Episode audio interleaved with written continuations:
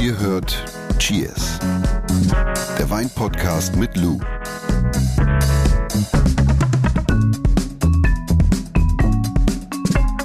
Sherry, Sherry Lady. Da, da, da, da, da, da. Listen to your heart. Sherry, Sherry lady, like a sun- Hier ist Cheers. Heute mit der großen Frage, was macht eigentlich Dieter Bohlen und was macht Thomas Anders? Ja, wir kümmern uns heute um Sherry, Sherry, aber um den Sherry Sherry. Und deswegen hast du auch was ganz Leckeres mitgebracht. Yes. Der Wein der Woche. Heute haben wir einen Fino im Glas, also einen Sherry. Was Fino ist, wie man Sherry am besten serviert, dazu kommen wir gleich noch. Und dieser Sherry ist von José Miguel. Jetzt schenkt er erstmal ein. Bitte. Ja. Immer die Theorie immer vor der Praxis. Macht doch Praxis vor der Theorie, ist viel netter. Dann kann man dir besser folgen, ne? Männer meinen immer alles besser zu wissen. Ich nehme eine Nase. Nimm du meine Nase, tut dir dabei nicht weh, ne? Das ist immer der Unterschied, wenn ihr sehen würdet, wie elegant Lou das Glas schwenkt. Ne? Oder, oder an, diesem, an diesem Fino riecht und wie elegant Jonas das Glas schwenkt. Ach, herrlich, ne? Ach, nee, Jonas, ich möchte jetzt mit dir in Cadiz sitzen. Oh, das können wir wirklich mal machen. Lass doch mal unsere Cheers-Betriebsfeier einfach nach Andalusien Wir machen verlegen. mal eine Projektreise. an, an der Promenade sitzen, Ah, dem Meer zu gucken, wie die Sonne sich in den Wellen reflektiert. Mm. Okay, also heute unser Thema ist Sherry. Ich möchte heute über ein Getränk sprechen, das oft unterschätzt und missverstanden wird. Und ja, ich wünsche mir einfach, dass wir gemeinsam dieses vielseitige Getränk neu entdecken. Wollen wir nicht noch ein bisschen über den José Miguel sprechen? Nee, hättest mir eben zugehört, dann würdest du wissen, dass wir das jetzt gleich machen. Okay, wir sind alle Fanboys von Lou. Mhm. Und heute gibt's die wichtigsten Infos in Sachen äh, Sherry. sozusagen das Sherry 101. Ganz einfach, weil Sherry immer noch so oft unterschätzt und auch missverstanden wird. Weil? Ja, wann hast du das letzte Mal Sherry getrunken, Jonas? Oh, das ist lange her. Ja. Ja. Ich nehme Sherry immer zum Kochen. Ja, siehst du? Ja. Das ist bestimmt das Vorurteil, mit dem du aufräumen Ja, dass möchtest, man, richtig? dass man, genau, dass man Sherry nur zum, zum Kochen verwenden kann und, und dass Sherry auch Ah. ausschließlich süß schmeckt. Und damit, damit räumen wir heute mal richtig auf. Lou, wir fangen an der Basis an. Mhm. Was ist Sherry? Sherry ist traditionell ein gespritteter Wein. Ich sage traditionell, weil es auch früher ungesprittete Sherrys gab. Also der ursprüngliche Sherry war eigentlich ungesprittet.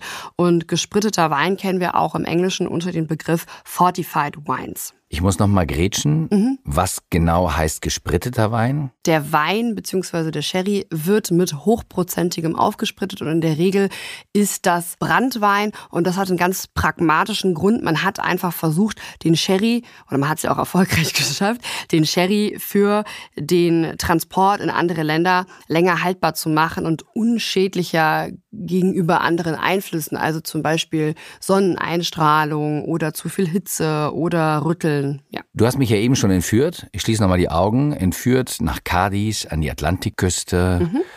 nach Andalusien, nach Spanien. Da kommt Sherry her. Welche Rebsorten äh, nutzt man für Sherry? Für die Sherry-Produktion sind im Grunde genommen immer drei Rebsorten im Einsatz, nämlich Palomino Fino, Pedro Jiménez und Muscatel.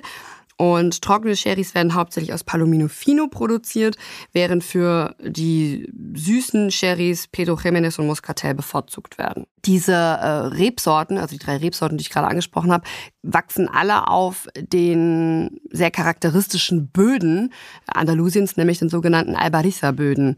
Und Albariza. Genau, das sind, äh, das sind die Böden, die extrem, also die Sherry-Region ist berühmt für diese Albariza-Böden und diese Albariza-Böden setzen sich aus Kreide, Lehm, Sand und bis zu 40 Prozent Kalkgestein zusammen.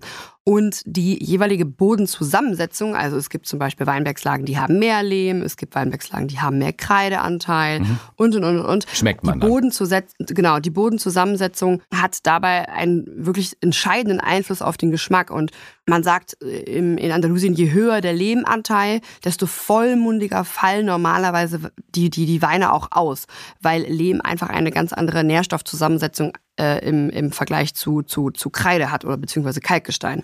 Und wenn man dann vor Ort ist in Andalusien, das ist ja auch immer so schön, wenn man das Gespräch mit den jeweiligen WinzerInnen sucht, dann berichten die eigentlich immer das Gleiche, nämlich dass die Rebsorten Moscatel und Pedro Jiménez vornehmlich auf den lehmhaltigen bzw. in den lehmhaltigen Lagen gepflanzt werden und äh, Palomino Fino wiederum äh, in den Lagen äh, gepflanzt werden, die eher durch Kalkstein haltige Bodenformationen äh, dominiert werden, geprägt sind. Das ist ein sehr poröser Boden, also mit hochkapillaren Eigenschaften. Der kann das Regenwasser speichern und dann halt wiederum in den trockenen, heißen Sommermonaten langsam an die Rebe abgeben. Ist also ein natürliches Wasserreservoir für die. Ja, wir, wir kommen zurück zum Sherry und ja, zu einer wichtigen Sache. Wie wird der hergestellt? Ja, also Sherry ist in der Regel immer so ein Verschnitt aus mehreren Jahrgängen, um das mal ganz einfach zu erklären, und wird traditionell mittels des Solera-Systems hergestellt. Solera-System? Genau, und dieses so, ich weiß nicht, du warst doch schon mal in Andalusien, oder nicht? Ja, aber Warst das Solera-System habe ich nicht getroffen. Ja,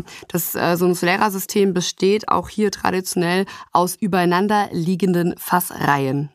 Okay. Und äh, in der obersten Fassreihe, musst du dir vorstellen, befindet sich der jüngste Wein und in der untersten der älteste. Und während der Herstellung werden die jeweiligen Weine unterschiedlicher Reife miteinander, ich drücke jetzt mal ganz salopp aus, vermischt. Die Fässer, der Inhalt der Fässer wird vermischt. Genau. Ist ja abgefahren. Und es gibt zwei Arten des Ausbaus der Grundweine, nämlich einmal den biologischen, also mit Florhefe, ich gehe gleich darauf ein, was Florhefe ist, und den oxidativen, also ohne Florhefe. Und beim biologischen Ausbau wird der Grundwein auf bis zu, jetzt sind wir beim Aufspritten, ne, jetzt kommen wir zum Aufspritten. Beim biologischen Ausbau wird der Grundwein auf bis zu 15 Prozent aufgesprittet und reift unter einer Florhefeschicht, die den Stil und Geschmack des Sherrys halt eben maßgeblich beeinflusst. Und ich hatte ja auch eben schon einmal kurz angesprochen, dass es halt eben auch diesen, ja, diese ursprüngliche Art des Sherrys gibt, also Sherry, der nicht aufgesprittet wird und äh, dieser Sherry wird mit dem Zusatz Soleo oder auch Asoleo-Verfahren vermarktet. Also das also Soleo-Verfahren steht für nicht gespritteten Sherry. Und in einem Satz erklärt, was ist geschmacklich der Unterschied und vor allen Dingen, was schmeckt dir besser? Die nicht gespritteten Sherrys sind weniger von der Machart geprägt und mehr von der Herkunft. Und die gespritteten Sherrys sind wiederum mehr von der Machart geprägt und weniger von der Herkunft. Und Lass mich raten. dennoch, nee, dennoch, also ich habe auf beiden Seiten gibt es verdammt guten Okay. Sherry und es gibt auch da WinzerInnen, die mit der Sprittung auch reduziert arbeiten. Es wäre unfair zu sagen, gespritteter Sherry, weil es halt so eine lange Tradition hat, wäre nicht gut. Ich finde, auf beiden Seiten, wie gesagt, gibt es verdammt guten Sherry und auch beide Stile haben ihre Daseinsberechtigung. Das ist ganz wichtig zu erwähnen, weil da auch ein riesiger Wirtschaftsfaktor drin hängt. Also, ihr solltet beide probieren und wir kommen jetzt zur zweiten Art des Ausbaus. Du hast die biologischen Ausbau beschrieben. Es gibt aber auch den oxidativen Ausbau, also den Genau. ohne Florhefe. Genau, beim oxidativen Ausbau wird der Wein auf mindestens 17 Volt gesprittet, Boah. was zum Absterben der Florhefe Ah. führt. Das heißt, der Wein reift dann oxidativ, also mit Sauerstoffkontakt, weil die Fässer nie komplett gefüllt sind. Nochmal zum Verständnis. Also ich habe die Trauben, die vergehre ich dann, dann habe ich den Wein und dann muss ich mich halt entscheiden, wie der Grundwein reifen soll. Nämlich biologisch oder oxidativ. Genau. Also mit oder ohne Florhefe. Ich muss noch mal ganz kurz nachfragen, weil wir jetzt zweimal darüber gesprochen haben und ich habe es auch schon so salopp genutzt, das Wort Florhefe. Mhm. Ja. Was ist denn Florhefe? Also die Florhefe ist essentieller Bestandteil für die Produktion der Sherry-Typen Fino, Manzanilla, Amontillado und Palo Cortado. Und nach der ersten Gärung wird der junge Wein in Fässer gefüllt und einer, ja, ich sag jetzt mal, besonderen Belüftung ausgesetzt und dadurch bildet sich eine dünne Schicht aus speziellen Hefestämmen, nämlich diese sogenannte Florhefe auf der Oberfläche des Weins. Und äh, diese Hefe ernährt sich halt eben von den vorhandenen Nährstoffen im Wein und bildet so eine richtig undurchdringliche Schicht, Krass die wie den, so eine Haut, oder was? genau, die den Kontakt des Weins mit Sauerstoff begrenzt. Guck mal, siehst du die Trommel da vorne? Ja. Stell dir vor, das wäre das Fass. Und dann haust du vorne das erste Brett raus. Und dann kannst du ja ins Fass reingucken.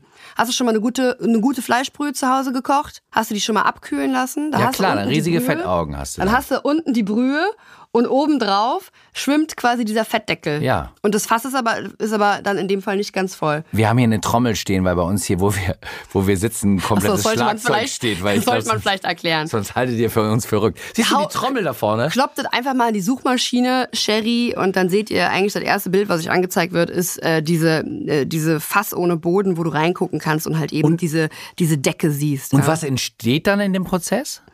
Der Prozess, der, der führt zu der Bildung dieser charakteristischen Aromen- und Geschmacksprofile bei Sherry. Also diese Florhefe, ohne Florhefe wären die Stile Fino Manzanilla, Amontillado zum großen Teil und auch Palo Cortado gar nicht möglich.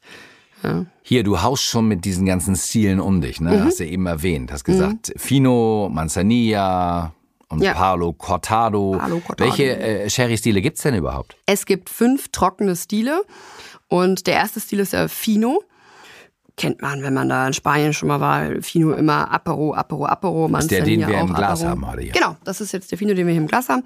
Der reift mit Florhefe. Danach folgt der Manzanilla. Der reift ebenfalls mit Florhefe. Dann gibt es noch den Amontillado. Da sagt man in dem Sherry-Gebiet, das ist eine Hybride aus biologischem oxidativen Ausbau. Ah, ja, also, das gibt's auch. Richtig. Und äh, ein Palo Cortado kommt danach. Das ist auch so eine Hybride aus biologischem oxidativen Ausbau.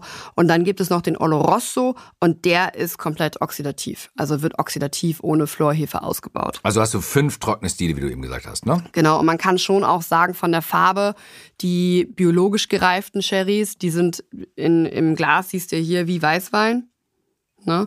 Und äh, die oxidativ ausgebauten Sherrys, die sind halt schon eher Bernsteinfarben, Bernsteinfarben, würde ich so sagen, ja. Und Bräunliche Reflexe auf Gibt es auch süße Sherry-Stile? Ja, es gibt noch zwei weitere Stile, die natursüßen Sherrys und die süßen Sherrys.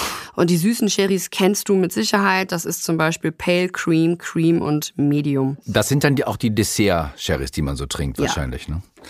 Erklär noch mal in Ruhe, wie schmeckt trockener Sherry, wenn man das jetzt mal äh, beschreibt? Also die trockenen Sherrys, also zum Beispiel Fino und Manzanilla, die überraschen viele schon im Geschmack, weil sie einfach sehr ähnlich sind zu zum Beispiel feinem Coteau Champenoise, also Stillwein aus der Champagne mhm. oder Weißwein aus dem Burgund.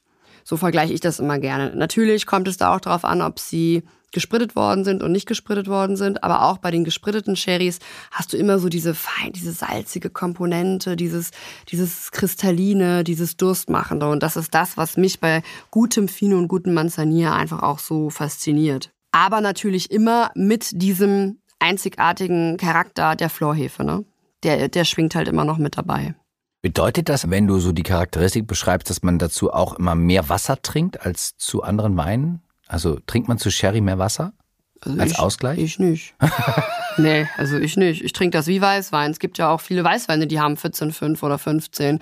Also, Obwohl es so dieses Salzige hat, wovon du sprichst. Nee, ich finde das, ich find das gerade sehr appetitanregend. Und dann gesellen es ja noch so typische Aromen dazu, wie Zitrone, Mandel hm. oder sogar so Waldboden, also Stichwort Geosmin oder Kamille. Mhm. Äh, dann hat dieses salzige Kristalin. Ich finde, es ist eher so ein sehr da hat es ja auch eine sehr angenehme Säurestruktur, eine erfrischende Säurestruktur. Mhm. Und für mich sind Finos und Manzanilla, das ist einfach genial zu, zum Apero. Das macht richtig, das macht richtig Lust, was zu essen. Und das ist perfekt zu Krustentier. Da kommen wir gleich dazu. Aber es ist mega. Und im Vergleich dazu sind zum Beispiel Amontillado Palo Cortado und Oloroso deutlich intensiver und kraftvoller im Geschmack und auch in der Aromatik.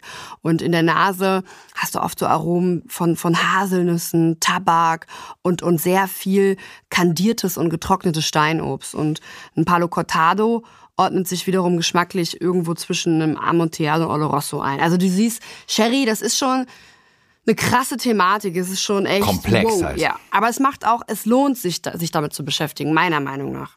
Und du hast, glaube ich, mit dem Vorurteil aufgeräumt. Äh, Sherry ist nicht nur süß und mhm. ist nicht nur gut zum Kochen, sondern kann deswegen der Vergleich auch zu Champagne und mhm. zu anderen Weinen mit großen Weinen dieser Welt mithalten. Richtig. Ja. Ich habe noch eine Frage. Mhm. Wie genau sollte ich denn jetzt Sherry servieren und vor allen Dingen, wozu sollte ich Sherry servieren? Immer Kühlschrank kalt. Ich glaube, ein großer Fehler der Gastronomie, insbesondere in Deutschland, in den vergangenen Jahrzehnten, war der, dass Sherry oft auf Zimmertemperatur serviert worden ist. Und Sherry muss kühlschrankkalt serviert werden, egal welcher Stil. Und Ich sage auch ehrlich gesagt, bei Fino Manzanilla, je kälter, desto besser. Es gibt aber natürlich auch ungesprittete, die, finde ich, kriegen noch mehr Charakter, wenn sie so ein bisschen auf Temperatur kommen. Aber trotzdem, ganz ehrlich, als Apero klatschkalt, macht richtig Spaß. Und traditionell wird Sherry aus dem sogenannten Catavito-Glas getrunken. Mhm. Das ist so ein tulpenförmiges, hast du vielleicht schon mal auf Bildern ja. gesehen, so ein klassisches Sherryglas. Das ist tulpenförmig, also äh, ist oben nach oben hin verjüngend. Und ne, also kleiner werdend, meint sie. Ja, kleiner werden. Und äh, persönlich trinke ich Sherry gerne aus. Also meiner Meinung nach verdient auch Sherry ein größeres Glas. Und du weißt ja, ich trinke eigentlich alles aus dem Universalglas. Ja. Und deswegen trinke ich auch meinen Sherry aus dem Universalglas. Ganz einfach, weil ich großartigem Sherry auch die Möglichkeit geben möchte, sich großartig zu repräsentieren, zu entwickeln. Ja. Und äh, wo, wozu würdest du denn Sherry äh, servieren, also weil wir von Essen sprechen. Boah, das finde ich voll schwer. Also klar, ja, habe ich ja eben gerade gesagt, Dessertwein. Ne? Also ich finde, ähm, so habe ich Sherry auch oft kennengelernt.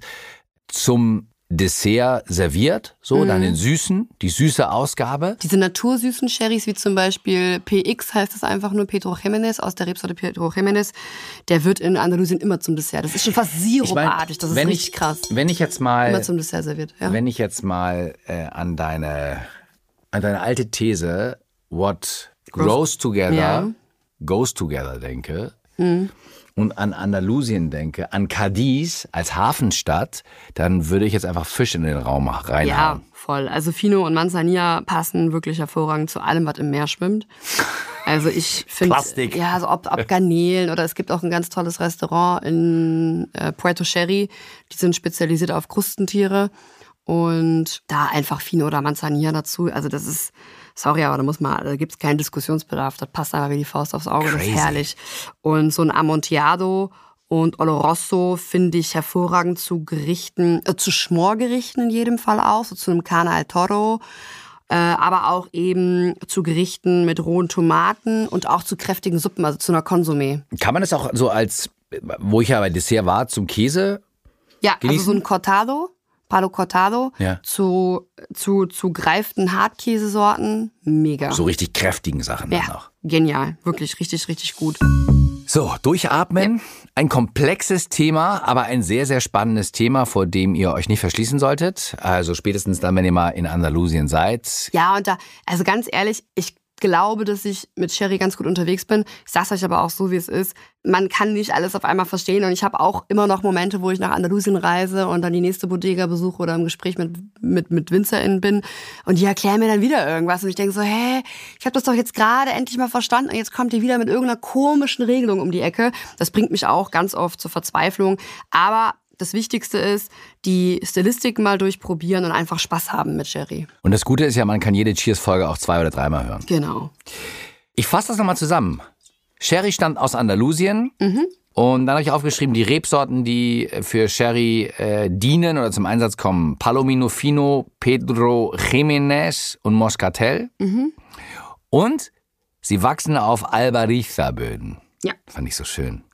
Und der Sherry wird traditionell mit dem Solera-System hergestellt, mhm. äh, bei dem Sherry verschnitten wird, also unterschiedliche Reifegrade genau, sozusagen. Jung, unten eher Just alt. mix it. Schmeiß den Mixer an, Junge. Genau. Und äh, Sherry kann mit oder ohne der sogenannten Florhefe reifen. Ja. Und das ist dann maßgeblich für den Stil eines äh, Sherrys verantwortlich. Ja. Fünf trockene Stile habe ich mir aufgeschrieben. Fino Manzanilla, Amontillado, Oloroso, Oloroso und, und, Palo, Cortado.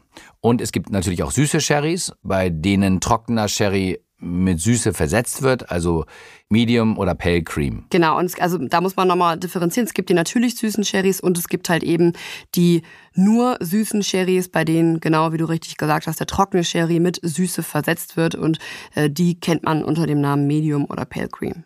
And drink it always cold. Yes. Also immer kalt trinken, ganz ja. wichtig. Und in einem größeren Glas servieren. Und es passt hervorragend zu Gerichten, bei denen es andere Weine möglicherweise ein bisschen schwierig haben. Äh, du hattest rohe Tomaten. Genau, genannt. Brühe, Brühe. Schmorgerichte, ja. Hartkäsesorten und, und, und, und, und. Jetzt habe ich noch eine Frage an dich. Also beziehungsweise Saskia aus München, die hört mhm. Cheers, hat eine Frage an dich. Mhm. Die Frage der Woche. Wie sollte ich Schaumwein im Weinkühlschrank lagern, hat sie uns geschrieben. Immer stehend.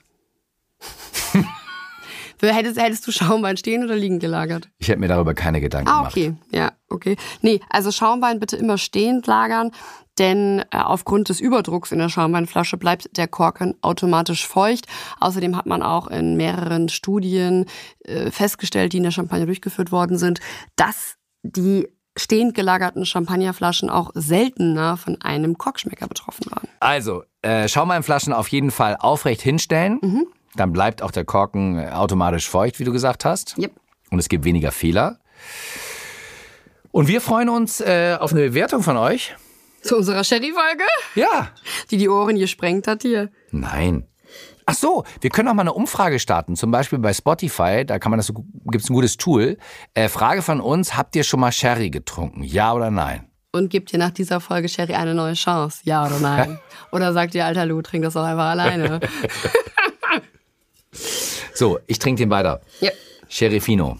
Darauf. Cheers. Cheers. Dieser Podcast wird euch präsentiert von Edeka. Wir lieben Lebensmittel.